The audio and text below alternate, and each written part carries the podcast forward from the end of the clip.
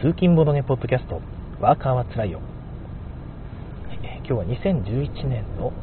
あ2000 2021年ですね、はい、毎回間違えます。2021年の2月24日水曜日の朝7時35分の収録になります。え昨日はお休みでしたね。祝日天の誕生日ということで。お休みでしたけども皆さんボードゲームされましたかね？えー、まあ、私の方はおかげさまで友達のリンさんにボードゲーム会に誘っていただきまして、えー、ボードゲーム久々にしてまいりました、まあ、久々っていうほどでもないんですが、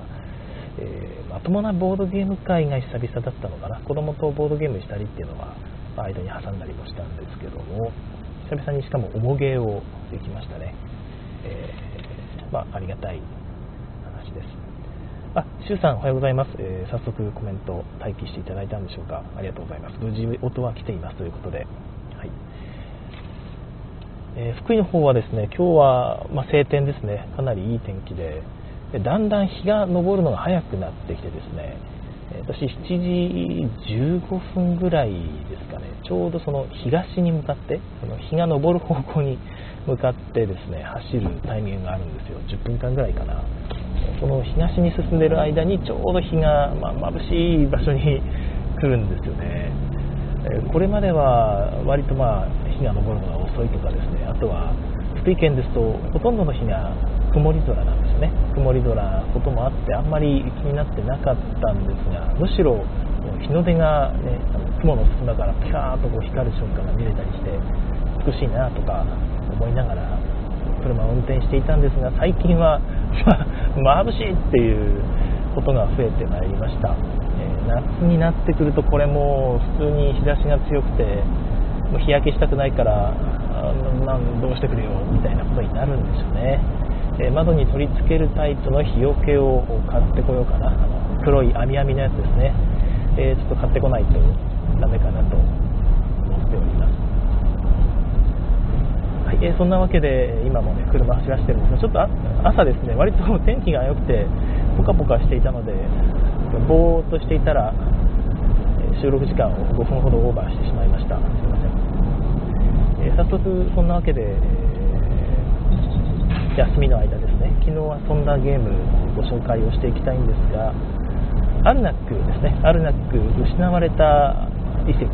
遺跡？失われた遺跡ですね、えーアルナックの方を遊びました。自分で買ったんですよね。最近はこういう重げは他の方に遊ばせてもらってから面白かったら買おうかなぐらいで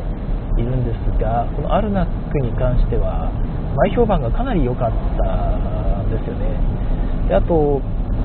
ボードゲームギークでも今8.3ということで、まあ、だいぶ高評価なのもあってですね。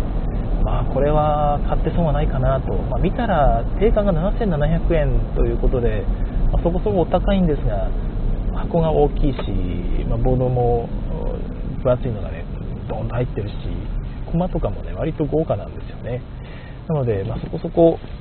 この物量に なんつうか、えー、対して安いのかなみたいな変なことを思ったりもしてまあ、買っちゃったんですよね。よいしょ。はい。で遊んで早速遊んでみたんですけども結論から言うとめっちゃくちゃ面白いっていう感じでもなかったっていうのが一つあるんですがそう言っちゃうとね、これからこのポッドキャスト今聞いてる方がなんだそんなゲームかってテンション下がっちゃうんで、え、私の感想はそういうだけでも期待が高すぎたっていうのがちょっとあってですね、まあ、それを除けば非常によくできてて面白いゲームだったと思います。まというか、1回でやめるとは思ってなくて、何回も遊ばないと、これは私は面白さが十分にはわからないかなって思った感じのゲームだったんですよね。まず、良いポイントをいっぱいあるんですけども、挙げていくとですね、一つは、ま探検ですね、冒険、発掘、お宝探しという、そういう、まあ、ウキウキワクワクテーマであるというところです。で、まあ、ていうか、まあ、資源とかですね移動のためのコストというのがあって、まあ、移動ってもマップ上をあの移動していくっていうタイプじゃなくてですねこのこの場所をまだ誰も取ってない場所っていうのがある。そこにお宝があります。でそのお宝が何かは行ってみるまで分かりませんというやつですね。で行くためにはコンパスが3ついりますよみたいな感じなんですで、まあ、コンパスっていうのは一応ワーカープレイスメント要素もあるので、まあ、ワーカーをポンと置くと2個どんどん手に入ったりするし、え、手札をプレイするとですね手札1枚プレイすると即座にコンパス1個もらえますみたいな効果もあるので3個はそ,、まあ、そんなに難しくないんですがそれでもごそっと3つ減るって結構多いいんですよね。でそういう感じでそこそこ重めのコストが、まあ、示されている場所にドンと。でそうするとその場所が、ね、それがどこだったのかみたいなところが場所タイルみたいなやつがドーンとオープンされてですね。でそこにすごく綺麗なイラストですね、え未知のイラスト。しかもユニークイラストですよね。書いてあって場所の名前となんとかの洞窟みたいな感じですよね。でそこにもらえる資源が宝石とかまた追加のお金ですとか矢尻ですとかそういうものがドンと書かれている。それだけでもテンション上がりますよね。こんないい場所だったんだって。でそこに誰かが行ってオープンすると他の人もそこに、まワーカープレイスメントでこう置いて、えー、行けるようになると。で2回目以降の人はさっき言ったコンパスのコストを払わなくて良いので、えー、全然ありがたいんですよね。でところがですね1回新しい場所に行くとそこに、えー、だっけ守護獣みたいなやつ守護獣守護獣なんかまあ、動物動物っていうかですね、まあ、モンスターがやってくるんですよね。それがドーンとこうモンスターもタイルになっていて場所の上にドンとこう覆いかぶさるような感じで、えー、そいつがやってきます。でワーカーがそこにある人はですねラウンド終了時にワーカー手元に戻すんですがその時に余計な、えー、マイナス1点のカードがデッキにやってくるというデッキ構築要素もあるんですがということになっているのであんまりおいそれとはいけない。で誰かがその守護獣みたいなやつを倒さないとずっとそこに行く人はですねその恐怖に怯えながら宝物を取りに行かなきゃいけないということになっていてですねそのそのフレーバーだけであのゲームはあの100点満点と言ってもいいぐらい素晴らしいと思います。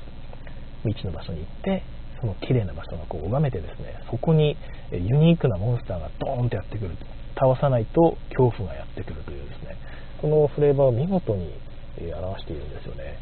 ボードゲームってやっぱりそういう部分、うん、なんかあ大事だなと思うので、えー、いいですよね。あと、熊地さんおはようございます。え仕事お疲れ様ですと。酒飲みながら作業しています。酒飲みながら作業、素晴らしいですね。いいですね。あ、リンさんおはようございます。昨日遊ばせていただいた、一緒に遊んでいただいたリンさんが、えリアルタイムで聞いてくださってますが、おはようございます。昨日はお疲れ様でしたということで、こちらこそありがとうございました。えー、まあ、そういうゲームでございましたけども、あ新しい探検地を守る守護獣的なフレーバーでしたねということで、はい、そんな感じでしたね。はい、ただそこが、まあ、あのゲームの最大のポイントなんだろうなと思うんですよね。でその点に関して言えば本当に100点満点で、そのゲーム、他に多少なんかこう、まあ、まあ、自分の中ではなんですが、なんか悪い点があったとしても打ち消しになるぐらい素晴らしいのでぜひ皆さんですね、え買って遊んでいただきたいとは思っているんですが一つ気になったのが基本的にこのゲーム何かをするためにコストを支払って実行するということですね。さっき言ったように新しい場所をこう行くためにも支払うのはそうあれですよね、えー、コンパスか、コンパストークン3つとか、より遠いところに行きたいならコンパストークン6個払うとかですね、えー、まず資源を払うと何かができる。カードを、新しいカードを購入するときはお金を支払う。えー、えもしくはコンパスを支払ってカードを買うってこともある。でもう一個研究といってですね、えー、奥深いところまで研究をしていくっていうすごろくみたいな場所があるんですよ、え、自分のワーカーみたいな本の形と虫眼鏡の形をしたコマがあってですね、まあ、虫眼鏡から先に進めていかないと、えー、本もこう進めていくことはできないんですが、まあ、2つの自分のコマをすごろくをまっすぐこう上に向かって途中でちょっと2つに分かれていたりまた1つに戻ったりっていうぐらいの分岐はあるんですが基本一本道ですね、でそこを進めていく時にもここを一歩進めるんなら宝石トークン1個とお金1個いるよっていうようなコストが書いてあるので、まあ、そこも進めたかったら、まあ、資源を払うというふうになっているんですね。で、まあ、そうなってくるとその資源のセットをどうやって集めるかという話になるんですよその研究を進めていくと最後に、えー、だっけ、え、なんかこう壁画みたいなところにたどり着くんですよね。壁画が描かれたピラミッドみたいなところに。そこに大量得点がありますし研究を進めていくだけでも得点が結構入りますのでそこを進めていきたいというのもあって、えー、ま資源を集めていきたいんですがその資源を集めるためにいろんな場所に行くのもまた資源が必要と。いうような感じになっていてですね。で、まあ、守護獣を倒すのもあの また資源がないと倒せなくなってるんですよね。なのでとにかく資源をこねくり回してですね、まあ、手札を使うと資源をこう変換できたり、えー、まあ、ちょっと資源安く買えたりみたいな効果もあったりするんですけども宝石がもらえたりね、えー、そういうのをこねくり回して資源をなんとかこう集めて何かをするというのをずっとやってる感じのイメージがあってですね初見だとフレーバーをこう楽しむ前に資源集めに、えー、頭のリソースを私の場合ですよ。私の場合は使われすぎてしまってですね、えー、疲れたなと。いうのがちょっとあります。例えば、えー、さっき言った研究のために赤い宝石とコンパス1個とあとお金1個ですね。あともしくは矢尻か。矢尻が必要みたいなことになったとしますよね。でそうすると矢尻を取るためにはあとあそこにワーカーを1個置けば置けるんだけどそうするとこの矢尻を取るためにワーカー使っちゃうからこっちの方の新しい場所の発掘ができなくなっちゃうんだよなみたいな。でじゃあ矢尻をこっちの方のカードをプレイしてそれを使って矢尻をゲットしてってやるとそうかそうかそうするとこっちの手札をプレイできなくなっちゃうんだなみたいな。そのまさにパズルですよね。資源パズル手札のリソースも含めたパズルをずっと考えてる。で、えー、こうあそうかそうかこうすると今度コンパスが足りなくなる。だからコンパスをもう1個余計に手に入れるためにあそこに行ってあでもあそこに行くにはこの資源とこの資源がいるからじゃあこの資源を取るためにはっていうことをですね、まあ、ずっと考えてる感じなんですよね。でそれがそこが私そのマルコ・ポーロとかも同じ感覚を得るんですよ。マルコ・ポーロ1とか2も似たように、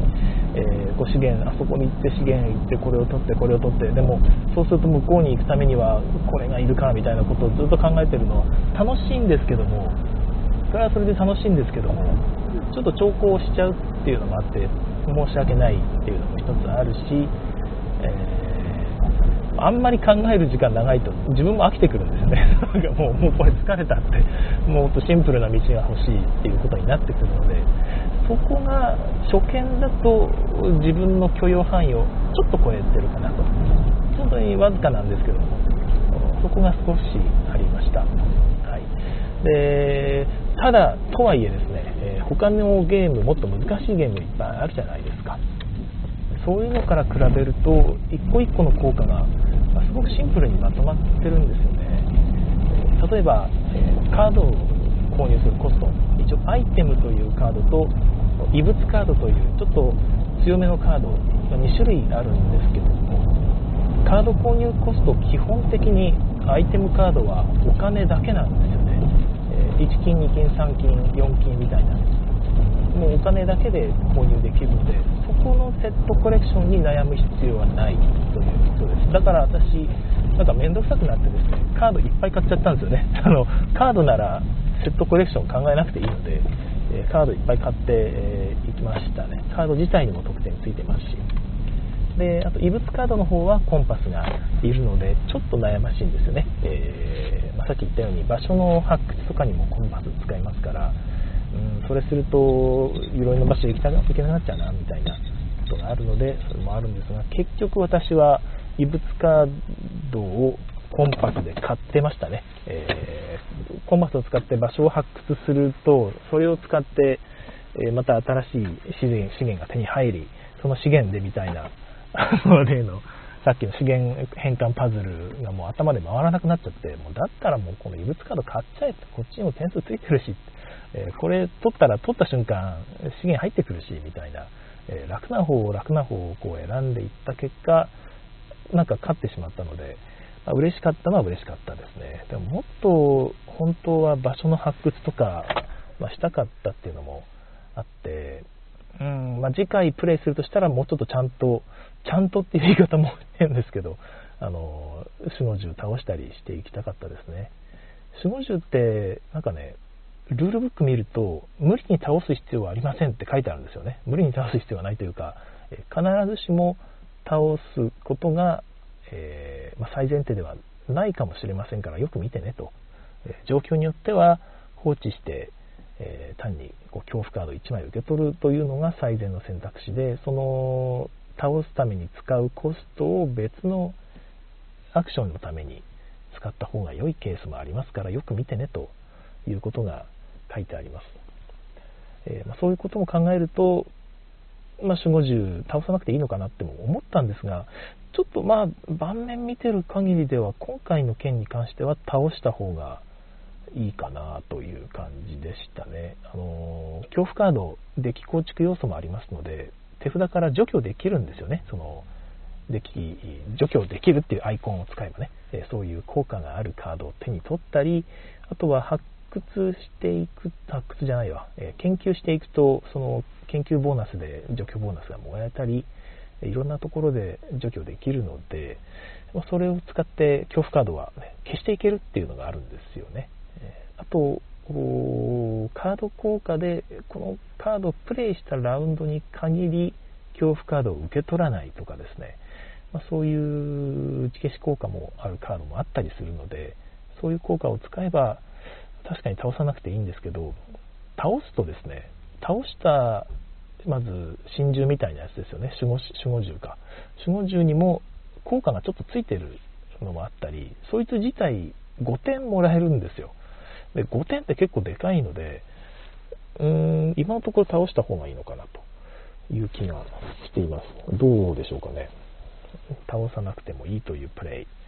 えー、ままあ、そんなすぐに倒さない感じはあるんですが結局残っていたら倒していましたね。あと新守護獣1匹を無料で倒せるみたいな、そういう異物があったりですね、あれも結構すごかった。まあでもそのカード、カードを取るためにそこそこコスト支払うし、えーと、異物カードはですね、石板っていうコストを1枚払わないとプレイできないんですよね。だからそれもあって、そこそこ重いんですが、そういう効果がそこそこあるので、守護獣出っ放しで誰も倒さないってことにはあんまりならないような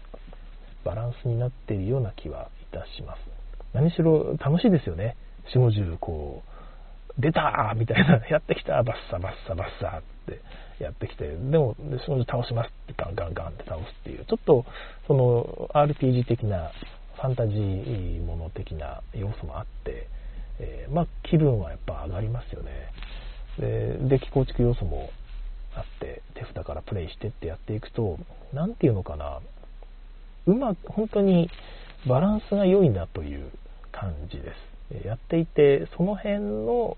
ストレスはないですね。デッキ構築とワーカープレイスメント、まあ、ワーカープレイスメントって言っても、資源取る部分って5箇所しかなくてですね、その5箇所って割と緩いんですよ。5箇所、3人でやると5箇所中2箇所は2人まで置けますし、ちょっと2人目コストは上がるんですが、そのコストも大したコストではないので、え、2人まで置けますしそのワーカーを使って場所ですよね。場所の発掘もしていくんですがそこも、え、どんどんどんどんこうみんなが発掘と新しい場所を増やしていくとですね、え、選択肢増えていきますので後半になるとほとんどもう空いてる場所じゃあここ置こうみたいな感じになるんですよね。で空いてる場所を置こうっていうのも何て言うのかな。割と資源があるといろんなことができるので、何でもいいやっていう感じに ちょっとなってるっていうのもあるんですよね。絶対矢尻がいるんだ、矢尻がないとどうしようもないんだっていうのは、後半にちょっとやってくるんですが、えー、前半はまあ取れるんなら取っとこうかなっていう感じでも、割と何とでもなるというか、いろんなことに使えるので、えー、取っといて問題ないかなという感じですね。その辺が多分、ああ、でも今考えてみると、その辺が逆に何していいかわからない状況に陥りやすい原因だったのかもしれませんね。そうなんですよ。この序盤からですね、これ何やっていいんだろうっていうゲームって結構あるじゃないですか。初めてのゲームって。でもやっていくとだんだん何をすべきか分かってくるゲームで、兆候もちょっと減ってって、え、選択肢をこう削ぎ落としていける。これはまあ、いらない、いらない、いらないっていう感じにだんだんなっていくんですが、アルナックはですね、前半も中盤も後半もずっと全ての選択肢が並列に存在していた感じがしてですね、えこの資源は後半はいらなくなるからっていうことがずっとないんですよね。あの全ての盤面の選択肢があり得るというそういう移り変わりがなくて、まあ、同じ展開にはならないんですけどやっぱり盤面は広がっていくので、えー、まあ、奥の方に研究していくとそれはそれでいろんな資源も必要になるし別に平坦なプレーにはならないんですがやることはずっと変わらないですね。矢尻と宝石とお金とコンパスをあとは石板画を何とかしてゲットするっていう感じが永遠に続きます だからまあ後半になるとその辺がどんどんどんどん複雑になっていってるだけかなという感じで選択肢が取捨ここはもういらないわっていうことはなくななくなってなかったようなちょっと気がしますねはい、えー、っと、あ、コメントをいただいてますね。えー、かまじさん、あるなくなるほどです。自分マルコ1は苦手。そうなんですよね。私、ま、マルコ2も、ま結局苦手だったんですけど、マルコ1は1回しか遊んでないので苦手だなと思ったんですが、マルコ2は3回ほど遊んで、ま結局同じで苦手だなと思ったんですけど、そういう資源パズルが基本的にはメインだと思ってください。ただ、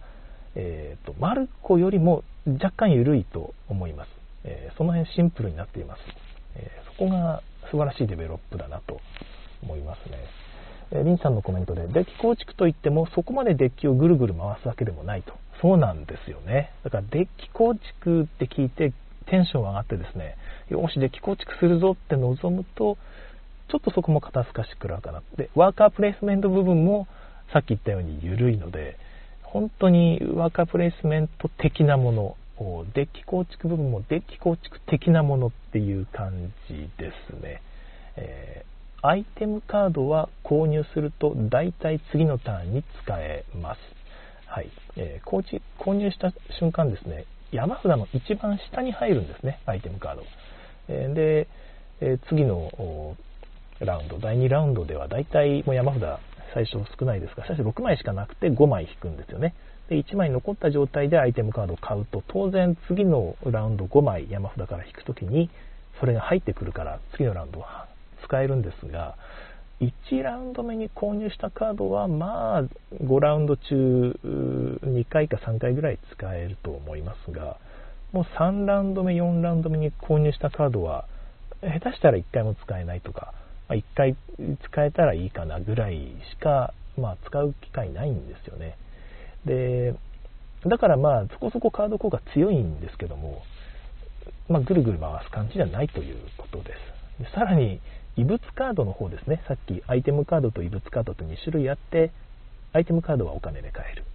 異物カードはコンパスで買えるって話をしましたけど異物カードの方はですね買った瞬間効果が発動します。だからもうどっちかというとそれも一つのアクションの一部になってるんですよね。異物カード後半になると4枚ぐらい場に出てくるんですけどもその4枚を見て買った瞬間その効果もらえますからえっ、とこれをすればこれもらえるよな。ただまあえっ、とコンパス大量に使うからこれに行っちゃうとこの場所に行くためのコンパスなくなっちゃうんだよなみたいな。またその選択肢がこう増えてるんですけども。まあ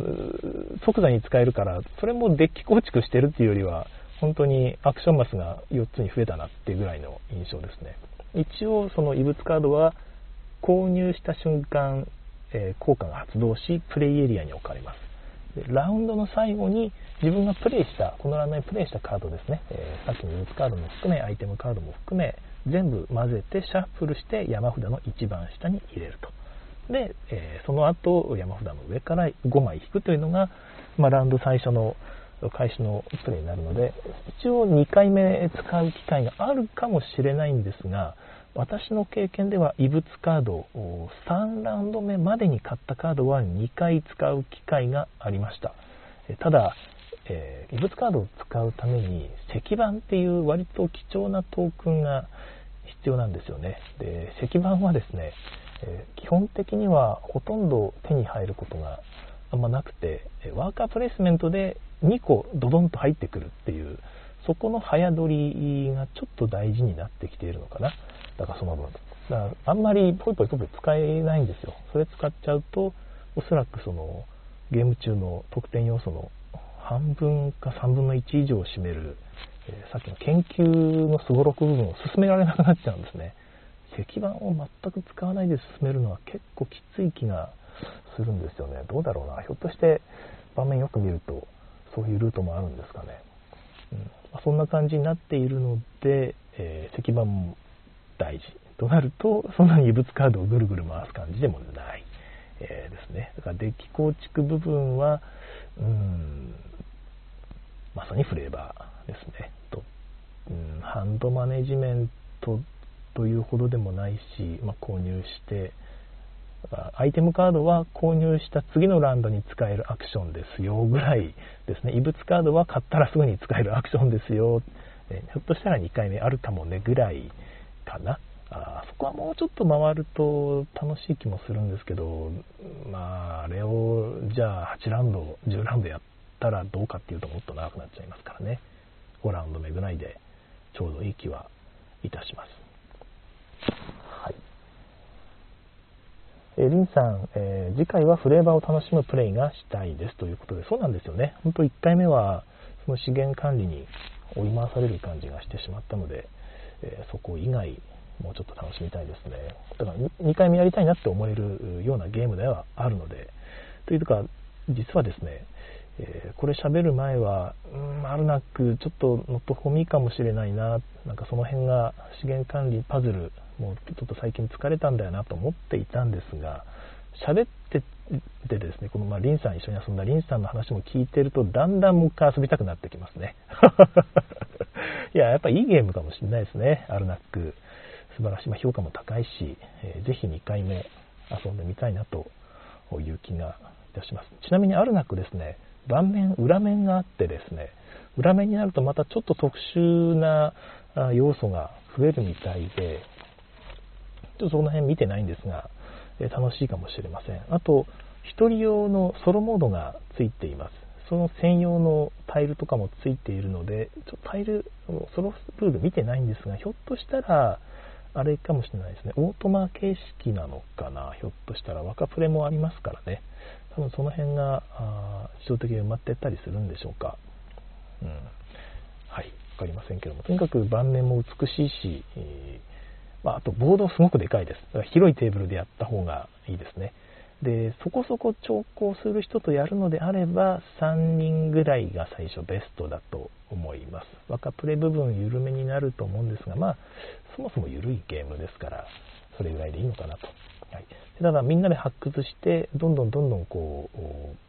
う盤面のね、えー、行ける場所が増えていくっていうのを楽しみたいなら4人の方が多分いいのかなというところですね、えー、アルナック失われた遺跡ですね、えー、今ちょっと手に入りにくくなってるんですがおそらく再販されると思いますし、え手に入る機会があったら出てほしいですし遊ぶ機会があったらぜひ遊んでみてくださいはい、今日ですね、水曜日ですね、えー、あと、もういきなり農残業デーということで、農残業していきましょう。はい。